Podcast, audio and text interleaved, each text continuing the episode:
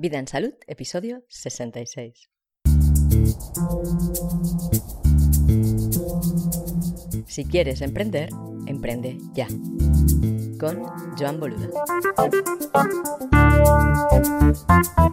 Hoy volvemos a hablar de economía y nos enfocamos en el emprendimiento y en los emprendedores que están emprendiendo, en cómo emprender un negocio, en cómo emprender con el método Lean Startup y sobre todo en cómo emprender un negocio seguro online.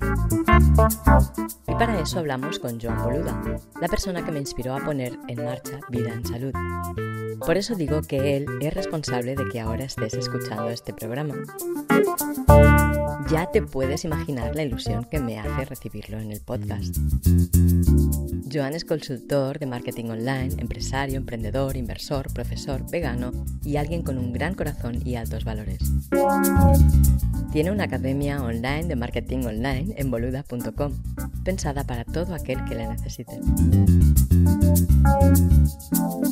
Te doy la bienvenida al podcast Vida en Salud, el podcast que te inspira a llevar una vida saludable. Esta propuesta es mi iniciativa y yo soy Diana Valeria. Aquí tenemos una forma diferente de entender y vivir la salud. Apostamos por una visión en que tú eres protagonista, protagonista de tu salud y de tu vida. Esto te convierte en la persona más adecuada para cuidar de ti y nadie sino tú debe hacerlo. Para esto, te ofrecemos información, conocimiento, inspiración y motivación que te acerquen a ser capaz de tomar las decisiones más acertadas sobre tu salud y la de quienes dependen de ti. Tenemos un punto de vista muy amplio sobre la salud. Así que no te extrañe encontrar por aquí información sobre los muchos aspectos que afectan a la vida, que no se suelen vincular con la salud y que para nosotros sí que lo están. ¿Por qué he añadido este tipo de contenido en el podcast? Pues creo que unas nociones mínimas sobre emprendimiento son básicas para sobrevivir en la sociedad actual. Por eso, como ya hemos comentado en otros episodios, consideramos que lo relacionado con la economía personal y familiar es un aspecto esencial para la salud. Podríamos decir que empecé cuando estaba en carrera. ¿Y Estaba en segundo de carrera, sí, estaba estudiando una asignatura muy interesante de sistemas de información, ah, bueno, páginas web, todo esto, y nos gustó tanto al equipo que en ese equipo ya por aquel entonces estaba Valentí, Valentía Concia, nos dieron un premio Microsoft, que era un pequeño premio que montábamos ahí la, la propia universidad, y a partir de aquí empezaron a llegar clientes. ¿Por qué? Porque los profesores de, de, SADE, pues la gran mayoría tienen trabajos, aparte de profesor, en el mundo laboral directivos, uh, tenían peticiones de realizar páginas web de sus clientes. Estamos hablando del 99, 2000. Entonces, claro, no había WordPress, no había CMS, no había nada y las páginas web se hacían picando código.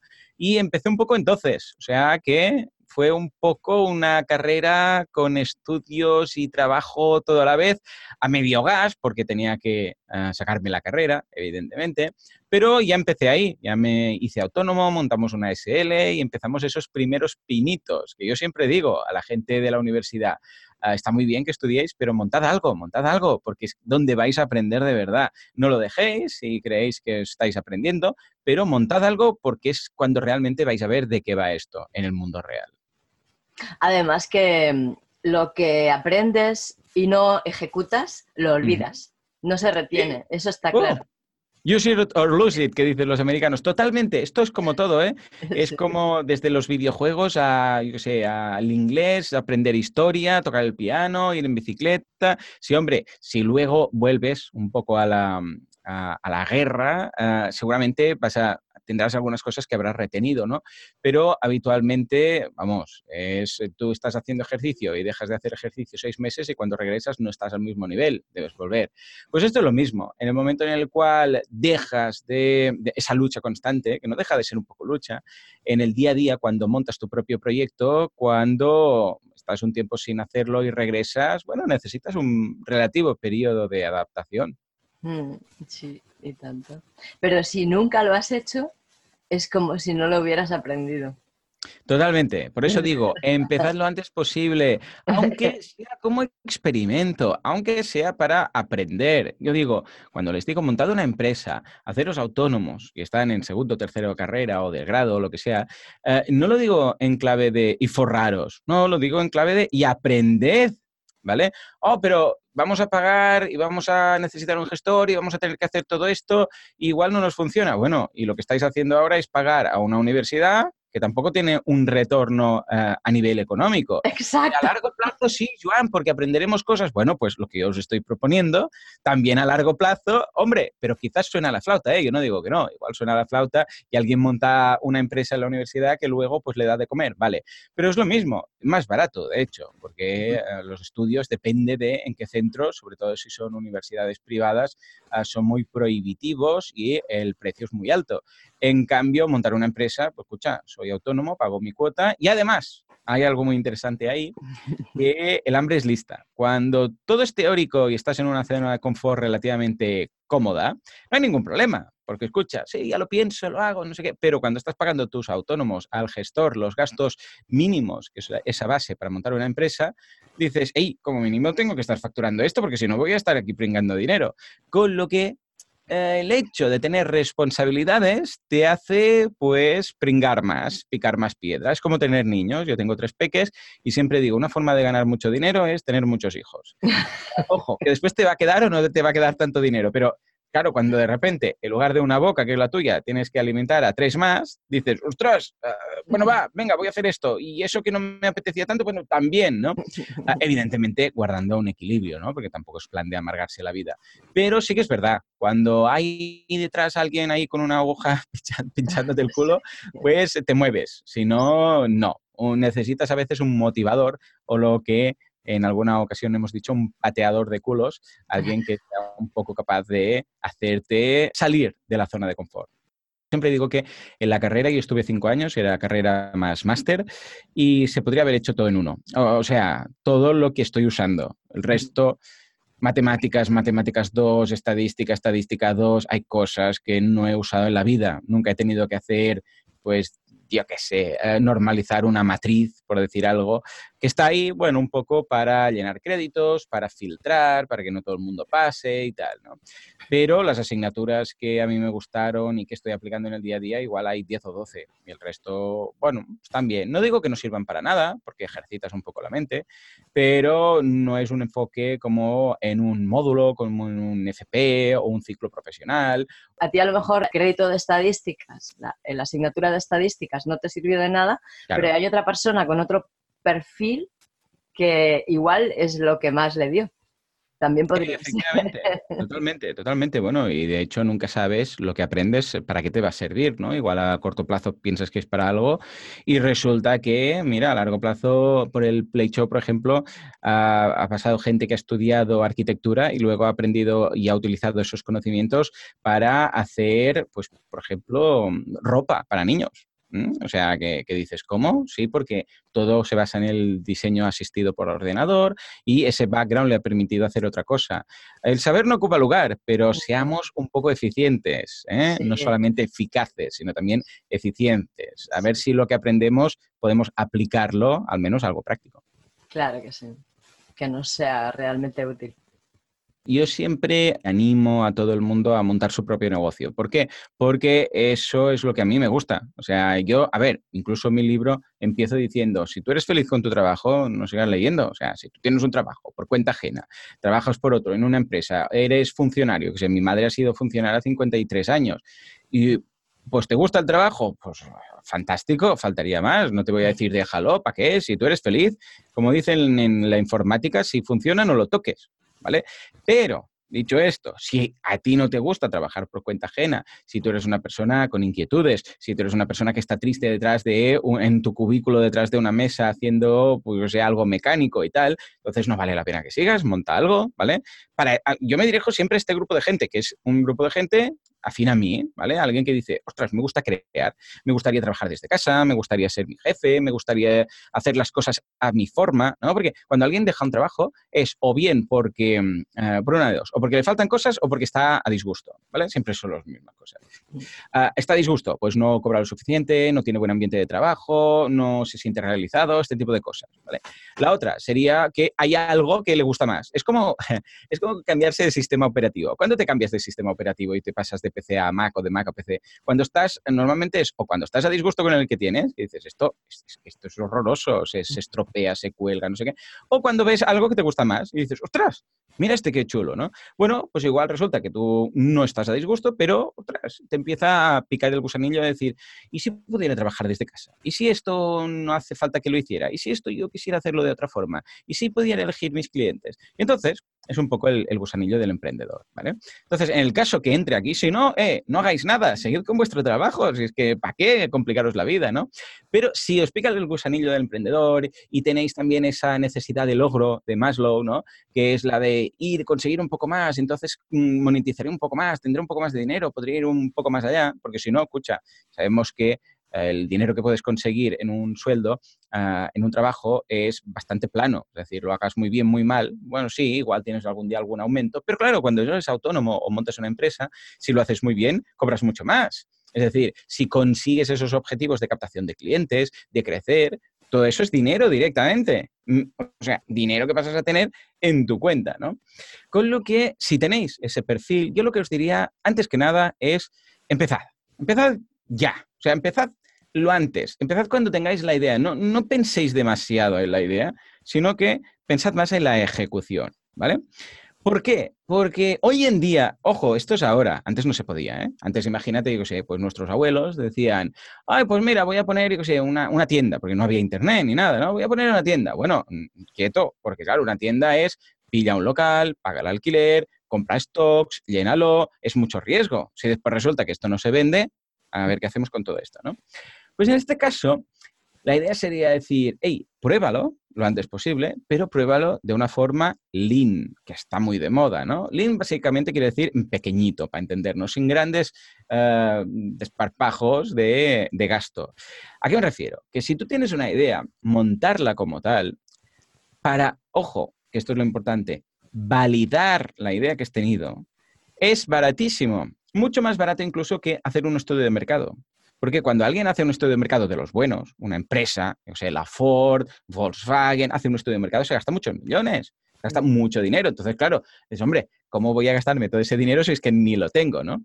Entonces, da, la casualidad, y es un poco raro, que hoy en día es más fácil probarlo eh, que eh, testearlo a través de un estudio de mercado. Bueno, ojo, depende del negocio. Hay negocios que, claro, si resulta que es un pastón y tienes que importar y gastarte muchos millones, no. Pero en general, lo que estamos hablando, que podemos montar tú, yo, cualquier hijo de vecino, persona de la calle, eh, son cosas que se pueden validar de forma muy fácil, con un pequeño estudio de mercado low cost que no cuesta nada, que te lo puedes hacer tú mismo y prácticamente sin pagar para, por ninguna herramienta, ya puedes hacerlo. Estamos hablando de herramientas como, Google Trends, como Google AdWords Planner, como uh, Google, uh, digo, como Facebook Audience.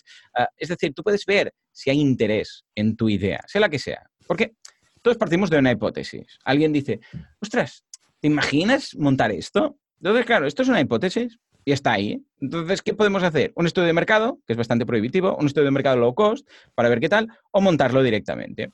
Cuando alguien monta algo directamente y no funciona, bueno, es como si hubiera hecho un estudio de mercado y le hubiera salido que no. Imagínate que alguien va y dice, mira, tengo dos opciones. Montar un, eh, negocio que me va a costar 3.000 euros, por ejemplo, montarlo todo, o la web, esto, lo otro, o hacer un estudio de mercado que me va a costar 10.000.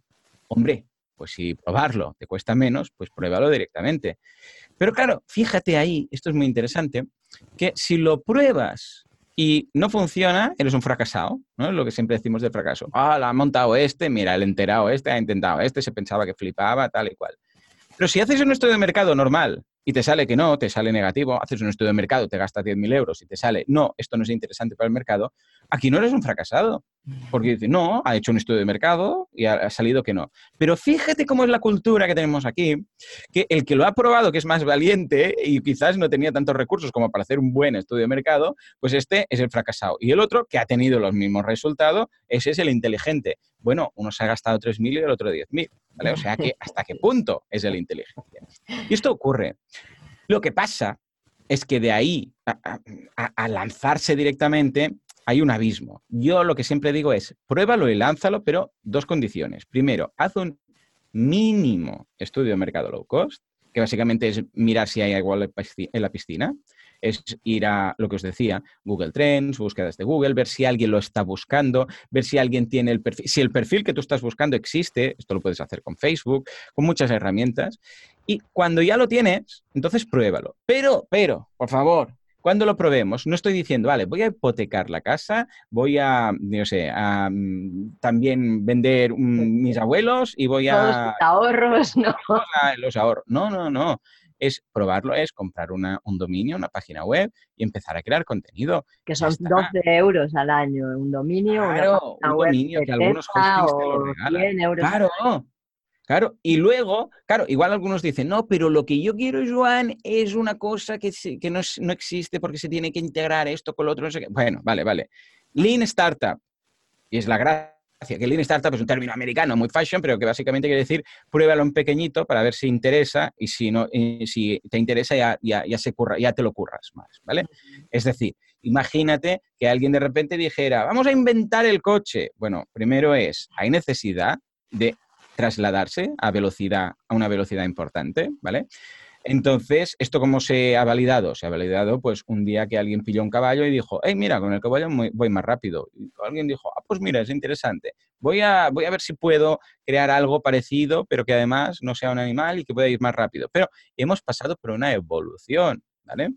Entonces, esto es lo que tenemos que hacer. En lugar de hacer una programación a medida y un webmaster que nos cobre no sé qué y una agencia, no sé cuántos, hey, creemos una web en WordPress, que es gratuito, empecemos a crear contenido y no hace falta que esté, eh, que esté nuestra idea ya finalizada, automatizada, eh, todo preparado, ideal. No, probemos, aunque sea, mira, voy a hacerme yo mismo el logo o voy a pillar un logo de 20 euros de alguna página web que venda logos de low cost, voy a más o menos hacerlo tal para ver si hay, que es muy importante, muy importante, si hay interés, ¿vale? Hay tres etapas. La primera es saber si hay interés o si hay mercado, ¿vale? Si hay alguien que cuando tú le explicas tu idea dice, ah, pues me interesa, ¿vale? Este es el primer punto.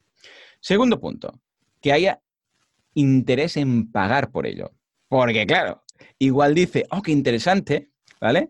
Pero cuando dices, bueno, pues son 5 euros, o 10, o 50, te dice, uy, no es tan interesante, ¿vale? ¿A qué me refiero? Claro, todos, yo sé, pues estás haciendo zapping, ves un documental y del canal Viajar o de no sé qué, y, o del canal Historia y dices, ah, mira qué interesante, y te pones a mirarlo. Pero si de repente ahí te dijeran, hey, si quieres continuar viendo este programa, paga 5 euros. Igual diría, ah, igual, ya me miro otra cosa, ¿vale? Fijémonos que es muy distinto y esto lo vemos mucho eh, con youtubers y creadores de contenido que crean un contenido que es muy interesante, que es curioso, que la gente lo ve, pero que luego cuando se trata de eh, monetizar este contenido no lo logran o lo logran muy poco. Por ejemplo, Jaime, uh, Jaime Altozano, que tiene un, canal en YouTube que habla de música, tiene más de un millón de seguidores en YouTube. Pero luego tiene un Patreon con mil seguidores, que son los que pagan, ¿vale? Fijémonos que necesita un millón de unos para conseguir mil de los otros, ¿vale? Esto es importante. ¿Los hay o no los hay de gente interesada en pagar? Y finalmente, y el tercero y último, no nos lo olvidemos, que a veces ya nos pensamos que lo tenemos todo, pues dices, Joan, hay interés y hay interés en pagar, ¿no? Pues ¿qué nos falta? Bueno, que puedan pagarlo. Pues claro, un Porsche ¿Hay interés en tener un Porsche? Sí, hay interés. ¿La gente está dispuesta a pagar para tener un Porsche? Sí, está dispuesta a pagar. ¿La gente lo puede pagar? Hombre, no, ¿vale? Pues ahí estaría. O una universidad privada. ¿Hay interés? Sí. ¿Están dispuestos a pagar? Sí. ¿Pueden pagar la cuota, la matrícula, la anualidad? Bueno, pues mucha gente no, ¿vale? Por, por lo que tenemos estos tres puntos. Detectar primero de todo el interés. Y si hay interés, luego, ningún problema, ya llegará el momento de validar si la gente está dispuesta a pagar por ello y si puede. Para validar esto es muy fácil. Primero empiezas a creando contenido. Si ves que hay visitas, en el caso de una web, descargas en el caso de un podcast, como este podcast, ¿no? Que, hey, ¿hay interés en todo lo que cuentas? Claro que sí, la gente se lo descarga. Cada día hay, miles de descargas, ¿vale? Y tercer punto, ah, bueno, segundo punto, si están interesados. ¿eh? Bueno, lo que te decía, te comentaba, visita si es una web, ah, descarga si es, si es un podcast, eh, visualizaciones si es un vídeo, es decir, ¿alguien lo consume? Porque esto es gratis. Si no lo consumen gratis, te aseguro que nadie lo va a pagar, ¿vale? Entonces, sí, vale, siguiente etapa. Vamos a ofrecer un producto, un servicio, algo de pago, ¿vale? Para ver si hay interés en pagar por este extra, por esta propuesta de valor. Entonces simplemente creas la propuesta de valor y dices, pues mira, yo hablo de podcasting o yo hablo de inglés y doy clases en inglés en YouTube o yo hablo de marketing o yo hablo de salud, ¿vale? Tengo gente que me escucha, sí, mil, dos mil descargas cada día, genial. Vamos a ofrecer ahora algo, por ejemplo, unas sesiones en petit comité en grupos de cinco. Por ejemplo, un audiolibro. Por ejemplo, un PDF descargable, una guía descargable. Da igual, ¿eh? Da igual. Aunque sea un euro, dos euros, cinco euros. Algo, estamos hablando de un precio muy bajo. ¿Por qué ponemos un precio bajo? Porque aquí no estamos analizando el, precio de reserva de la gente, no estamos analizando el, excedente del consumidor. Lo que estamos buscando es si hay interés en pagar. Y yo siempre digo lo mismo que alguien pague un euro es mucho más difícil que pague 100. O sea, mejor dicho, de pagar cero a pagar un euro, el camino, el, escalón es mucho más alto, mucho más difícil el salto que de pagar uno a 5 o 5 a 10 o de 10 a 100. Y, y podría ser que alguien diga, no, pues ¿cómo dices? De 0 a 1 es mucho más fácil que de 1 a 100. Pues no, porque hay una gran mayoría de gente que nunca va a pagar por tu contenido, sea un euro, sean 5, sean 100. ¿vale? Entonces, pon algo bajo simplemente para ver qué pasa, si hay alguien que le interesa. Y aquí está el mundo del infoproducto. Está muy bien. ¿Por qué? Porque tú puedes crear un infoproducto sin costes. Tú puedes, por ejemplo, puedes crear una, un, por ejemplo, podrías crear una guía, ¿vale? Con un resumen de todo lo que hay en cada podcast. Podrías crear un podcast especial con invitados. Podrías crear un libro. Todo esto, ¿qué te cuesta? Tu tiempo, ya está, pero luego es un archivo que se puede vender digitalmente sin stock, sin nada, ¿vale? Pero ya validas tu idea. Y una vez ya has validado, ya sabes que la gente está dispuesta a pagar, entonces ahí sí, ya puedes tener tu pequeña cartera de producto. Puedes tener, yo por ejemplo, ¿no? Yo tengo el podcast, mira, es que este ejemplo va a ir muy bien porque claro, como yo lo hago pues a rajatabla, ¿no? Tengo el podcast, el podcast es gratuito, te va, lo escucha, si le interesa, pues se apunta y lo va escuchando cada día. Luego que hay los cursos, en boluda.com hay los cursos de emprendedores. Vale, pues, hey, esto que me cuenta Joan, fíjate que va todo alineado, ¿eh? porque los cursos no son de cómo hacer, yo qué sé, macramé, entonces ya me explicarás. Es decir, la gente que escucha el podcast y dice, ostras, me interesa lo que cuenta Joan sobre cómo emprender, si yo tengo un curso que son 10 euros al mes a tarifa plana, que puedes acceder a todos los cursos, dicen, ostras, pues como me interesa Joan, es muy probable que también me interese esto, me voy a apuntar, ¿vale? Y ahí tenemos eh, un producto. Pero tengo más. Por ejemplo, tengo eh, sesiones por Skype, de uno a uno, o sea, mm, por videoconferencia, da igual, digo Skype para entendernos, ¿no? Pero eso ya son 250 euros, es otro tipo de modelo. Tengo consultorías, que ahora tienen una lista de espera muy grande, mejor ni las nombro, ¿no? Eh, tengo el libro, tengo la guía del emprendedor, tengo varios productos, una cartera, lo que se llama una cartera de productos, para que cada uno en función de eh, el interés que tenga en el contenido y en pagar por él, pues puede elegir. Y bueno, el interés que tiene en pagar por él y lo que pueda. Porque igual alguien dice, ostras, yo puedo pagar los cursos ningún problema, pero no puedo pagar las sesiones. ¿Por qué? Porque estos son dos años de cursos. O sea, con 250 euros pago dos años de cursos. prefiero esos cursos que Em, que la sesión. O alguien dirá, no, no, es que me interesa la sesión. O el grupo de mastermind que hago con grupos reducidos de cuatro personas. O sea, tener un poco de todo para estar al alcance de todo el mundo según su interés y su restricción eh, mm, económica, ¿no? Pero fíjate, y una vez más, y contestando a tu pregunta que me he ido por las ramas, ah, es, es empezar. Si tú quieres empezar, empieza. Es que todo lo que sea sobre el papel, uh, el, sobre Ay, esto, lo otro, las ideas de carajillo, que le llamo yo, que esté en el bar ahí tomándote algo, ah, te imaginas esto, te imaginas lo otro, esto se las lleva al viento, estas ideas, ¿no? Ah, empieza, empieza, pero eso sí, empieza lo antes posible, pero sin arriesgar. Yo, aquí donde me ves, esto es muy curioso, la gente no se lo imagina, pero yo soy muy adverso al riesgo. O sea, a mí no me gusta para nada arriesgar. Yo nunca, nunca arriesgo. O sea, yo soy bastante conservador.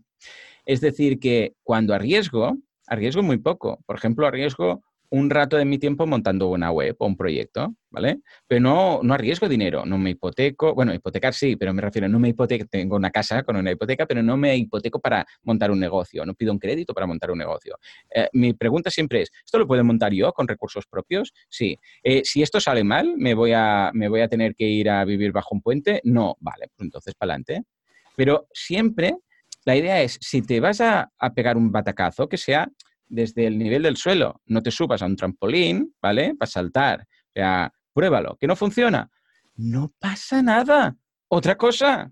Pero aquí es que tenemos esta, uh, ¿cómo te lo diría? Esta tendencia, esta cultura de flagelarse si pruebas algo y sale mal. Esa vergüenza, ese fracaso. Para nada. Es prueba, no funciona, otra cosa, no funciona, otra cosa. Yo siempre pongo el símil del tiro con arco, tú lo habrás oído ya más de una vez. Si te dan un arco de flechas con unas flechas y te ponen una diana a 50 metros, tú dices, bueno, venga, pruebo, primera, suerte tienes si no te das al pie, ¿vale? O sea, no vas a darle al centro de la diana. Pero bueno, vas, habrás aprendido un poquito y dirás, ah, vale, vale, espera, que ya le pillo el truco. Tengo que tensar más la cuerda, tengo que apuntar más alto, tengo no sé qué. O cuando te vas a la feria, vas a la feria con las escopetas de, balines y, ostras, ves que la bola la has rozado, pero no sé, ah, vale, tengo que apuntar un poco más abajo. Y a base de eh, trial and error, que dicen los americanos, de prueba y error, al final dices, vale, ya veo por dónde va, ¿vale? Pues esto es normal. Llegar y besar al santo es es lo raro. Es, eh, eh, vamos, que has tenido mucha suerte. ¿Qué puede pasar? Sí, hay gente que ha probado, ha montado un negocio, le ha salido bien y ya está. Pero eso ha sido más por casualidad que porque haya hecho un estudio de mercado, ¿vale? A no ser que sea una gran empresa que tiene ahí, bueno, yo sé, muchas formas de analizar el mercado y tal. Pero las personas normales lo probamos, si vemos que está fatal, fatal, eh, el estudio de mercado lo descartamos y si vemos que pinta más o menos bien, lo intentamos. Y por eso vemos que en la calle pues abren tiendas y algunas cierran y algunas no. Lo intentan, lo prueban, no funciona, para otra cosa. Pero la solución es intentarlo, minimizando riesgos, pero intentarlo. Por si nos quedamos analizando, pasaremos por el, análisis, el parálisis por análisis y nunca vamos a hacer nada. Pues exacto, sí. Y lo veo cada día. ¿eh? Sí, es verdad, se ve mucho. En mis consultorías piensa que la gente es alguien que quiere montar algo o alguien que tiene algo montado que le va mal, a ver cómo lo arregla, ¿vale? La gran mayoría. Hay algunos que no, hay algunos que tienen algo, les va muy bien y quieren crecer, pero la gran mayoría, 60-70% es, hey, tengo esta idea o he montado esto y no me va, ¿vale? Eh, y tenemos que aprender a, cambiar, a pivotar, si vemos que no funciona, sin flagelarnos por si lo consideramos un fracaso. Es que ya no hablo de fracaso, tú siempre me habrás oído decir que yo hablo más de intento. Es un intento, no funciona, otro intento, no funciona, otro intento. Y al final sale. O sea, es que eh, lo de ya os digo, lo de el empresario, uh, ¿cómo lo diríamos? Infalible, no existe. No existe. Yo también, yo monto muchas cosas a lo largo del año y hay algunas que funcionan y algunas que no, y no me flagelo. ¿Vale? O sea, que, y si yo que estoy cada día con esto, en algunos proyectos, pues me equivoco y los cierro, pues imaginaros a alguien que es la primera vez que lo hace. Es normal que, que no le funcione. Pero esto no quiere decir que te tengas que rendir. Si tú lo pones todo en tu primer intento, hay muchas posibilidades que te arruines. Pero si no, si lo que pones son 12 euros y un poco y, unas horas, un par de semanas para mm, elaborar una idea de negocio, bueno, pues te quedan 50 semanas más ese año para seguir probando otras cosas y ya está. Porque por estadística, si un 10% funciona y montas 10 o 12, pues una te va a funcionar. Y solo que funcione una. Ya está. Ojo, esto es importante. Cuando hablo de todo esto que estoy comentando, hablo de vivir de ello, no estoy hablando de hacerse rico, ¿eh? estoy hablando de sacar un sueldo, un autoempleo, ¿vale? Lo, que sería lo equivalente a tener un sueldo, para entendernos, pero siendo tú tu jefe, ¿vale? A partir de aquí, montar un Microsoft ya es otra historia. Entonces ya hablamos de crecimientos, crisis de crecimientos, tipos de crecimiento y esto ya es otro mundo. Pero lo que tú puedes abarcar como persona es muy factible hoy en día sacarse un sueldo cuando digo que es fácil, no quiere decir, ah, mira, hago clic, clic, clic y ya está. No, me refiero a que es fácil comparado con los abuelos que tenían que montar algo, ¿vale? Es decir, tú te puedes espabilar, o sea, cualquier persona se puede más o menos espabilar para, a través del mundo online, sacarse un sueldo. A partir de aquí, hacerse rico ya es otra historia, pero sacarse mil, dos mil, 1.000, 1.500, 2.000 euros, ¿vale? Estoy hablando de facturación, ¿eh? Luego gasta, pagas los autónomos, pagas esto y tal. Pero que te queden 1.000 euros, para entendernos. Es factible, es factible. Lo único que requiere un análisis introspectivo tuyo, fortalezas que tengo, debilidades que tengo, que soy capaz de hacer. Entonces, básicamente viene a ser, con lo que yo sé hacer, lo que soy capaz de hacer y lo que se me da bien y mis fortalezas, ¿vale? Puedo montar esto, esto y esto, ¿vale? Entonces, pues de estas tres cosas que hemos dicho, de estos tres estos, ¿hay alguno que tenga mercado? Sí, pues ya lo tienes. En realidad, al fin y al cabo, eh, ¿qué sé hacer? Vale, sabes hacer esto. ¿Hay mercado para esto? Sí. ¿Hay mercado para esto? No. Lo único que algunas personas no se dan cuenta de lo que saben hacer o lo que pueden explotar. Hay algunas, ah, algunos puntos de fortalezas que tienen y oportunidades que no las saben ver, porque están tan metidos en su vida, porque cada uno está metido en su vida, que eh, no piensan que eso pueda llegar a ser monetizable. Igual hay una persona que sabe mucho de jardines, no ha estudiado nada, tiene este síndrome del impostor porque no ha estudiado jardinería, mm. pero se le da muy bien porque lleva toda la vida. Y resulta que puede hacer un pequeño membership site explicando cómo cultivar tus flores, tus gardenias, no sé qué, se le da un poco bien hablar en la cámara, pero dice, pero yo no soy jardinero, yo no tengo estudios, yo no tengo, pero tú sabes hacerlo, sí, mira, tengo un jardín, hace 20 años que tengo el jardín y hago esto y lo otro y he aprendido mucho. Pues ya está, pero la gente va a pagar por esto. Bueno, analicémoslo. Y sí, hay el caso de gente que vive de un membership site de esto. Hay gente que vive de un membership site de cómo usar el monociclo o de cómo hacer cócteles o de cómo hacer cupcakes. Para nosotros es normal que eso lo sé hacer y ya está. Y no pensamos que los otros igual no saben hacerlo. Para nada, totalmente. O sea, lo sé hacer, para mí es tan fácil porque lo he hecho toda la vida que pienso que para todo el mundo es igual de fácil, que no tiene mérito. Es como si, yo qué sé, pues alguien ha tocado toda la vida el piano, ¿vale? Pero no ha estudiado en un conservatorio.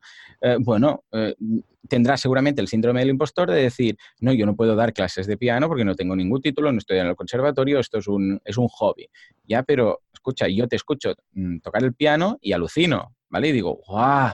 Ojalá pudiera enseñarme, ojalá pudiera aprender a llegar a este nivel. Y él dirá, pues esto no es nada, esto es, bueno, bueno, pero ya me sirve, esto es para fiestas y comuniones y para tocar, yo que sé, cuatro cosas en casa con la familia. Bueno, pero es que igual es lo que yo necesito. O sea, no tenemos que pensar que para enseñar algo, lo digo lo de enseñar porque es lo más fácil cuando alguien monta un negocio, enseñar cosas que tú sabes, ¿no? Porque no requiere comprar nada, simplemente es tu conocimiento. Además, perdona, e, es muy importante que hagamos esto, que enseñemos lo que sabemos. Sí. Eso es lo que, es lo que va a hacer que nosotros sepamos que lo sabemos, que, acaban, que, acabemos de aprenderlo. Y además es que estamos dando lo que tenemos al mundo, a nuestro. Totalmente. Yo siempre digo, cuando me preguntan, Joan, Ah, ¿Esto tú lo contarías? ¿No lo contarías? ¿Te lo guardas para ti? No sé qué. Siempre contesto a lo gallego con otra pregunta, ¿no? Sería, ah, si tú tuvieras dos personas que sigues, que una comparte este tipo de información y otra no, y tuvieras que elegir, ¿a cuál seguirías? Y me diría, hombre, el que la comparte, pues ya está, contestado. Cuéntalo, cuéntalo. Hombre, evidentemente debes mantener un equilibrio entre eh, lo que cuentas gratuitamente, lo que cuentas ah, bajo pago, para entendernos, eh, a través de un libro, de un membership site, de lo que sea, pero ah, debes eh, ser lo más generoso posible, ¿vale? Y, lo que decíamos del síndrome del impostor es que mucha gente se piensa que para enseñar algo tiene que ser el mejor, ¿vale? De eso tengo que ser el mejor. Y, eh, sorpresa, de mejor solo hay uno, por definición, el mejor es el mejor, es uno, el mejor, no los mejores, el mejor, ¿no? Entonces, ¿qué pasa? ¿Que solamente puede el mejor de cada cosa explicar? No. Escucha, ¿tú sabes tocar el piano? Sí, pero tengo un nivel de así. Ay, mira, aquí estaría, pues yo qué sé, el, de la Filarmónica de Viena de turno. Y yo estoy aquí, a un 4 comparado, y él sería un 10. Bueno, pero hay gente que está al nivel 0, 1, 2 y 3 cuéntales a esos.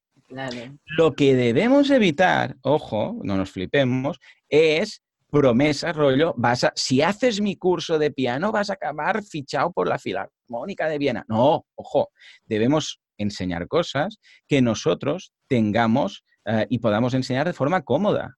Si tú dices WordPress, por ejemplo, ¿no? WordPress. Ah, pues mira, yo de WordPress sé hacer esto, esto, esto y esto, hasta aquí.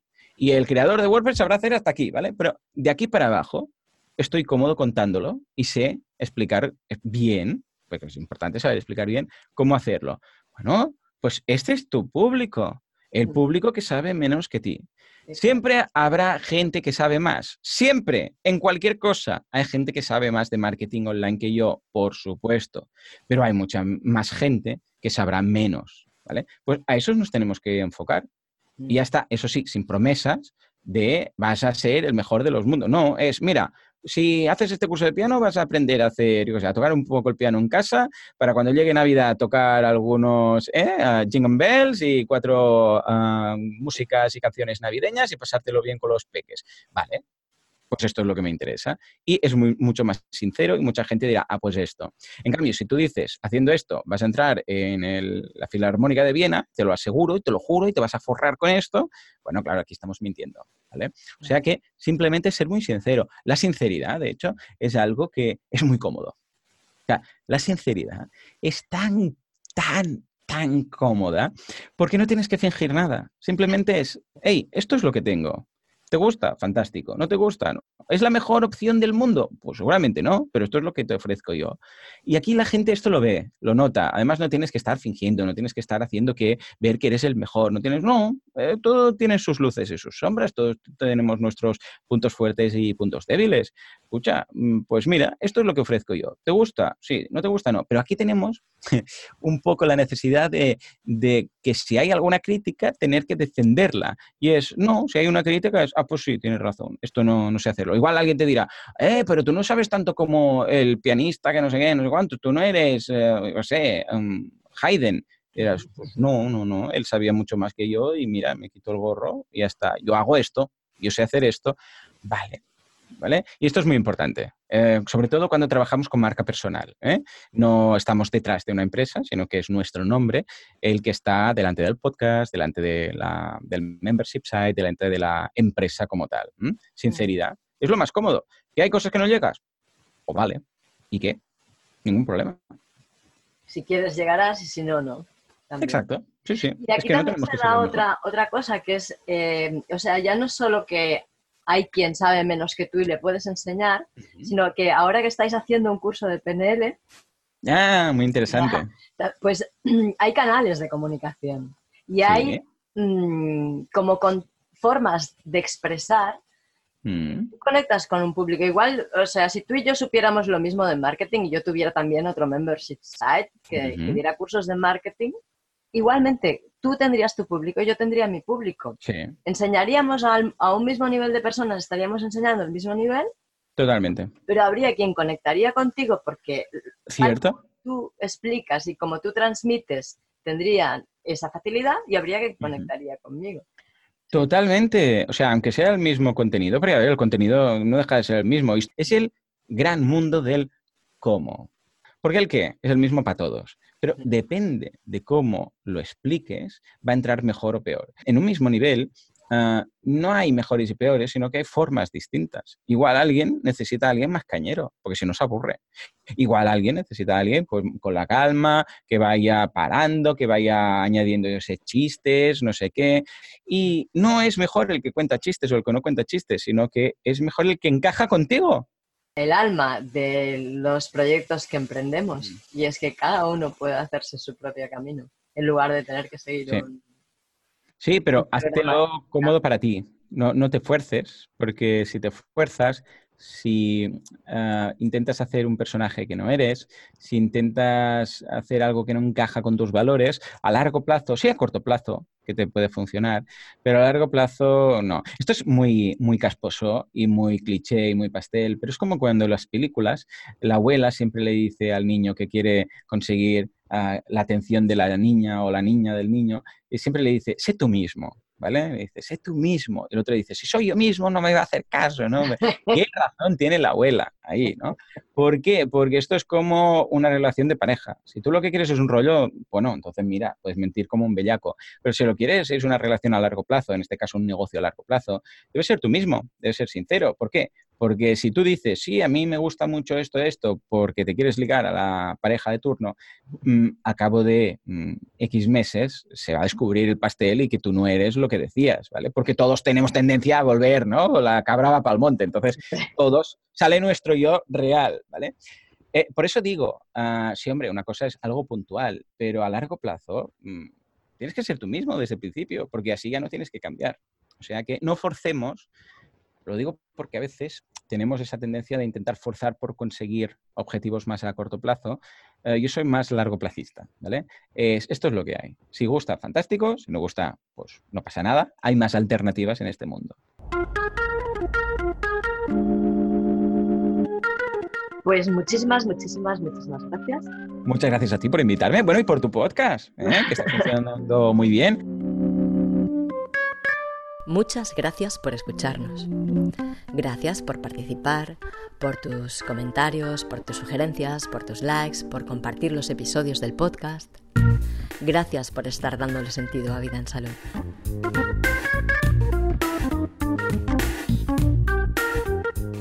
Gracias a Joan por compartir con nosotros su conocimiento, su sabiduría, sus valores y su visión de la vida. Y por el proyecto que ha impulsado que está ayudando a mejorar la calidad de vida de tantas personas. Y gracias también a Kidsflows por la cesión de las melodías del programa.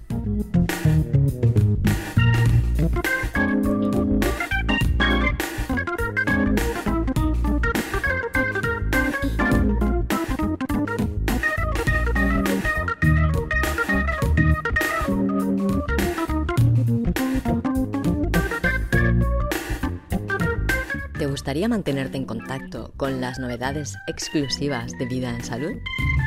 Pues suscríbete en vidaensalud.es barra suscripción. Nos reencontramos hablando sobre nuestras mascotas, sobre los cuidados que necesitan y sobre todo sobre la alimentación en perros y gatos, que son las mascotas más abundantes. Y no te olvides de mantener la conciencia de que si cedes a otros tu responsabilidad, estás renunciando a tus derechos y a tu libertad. Que pases muy buenos días y excelentes noches. Hasta la próxima.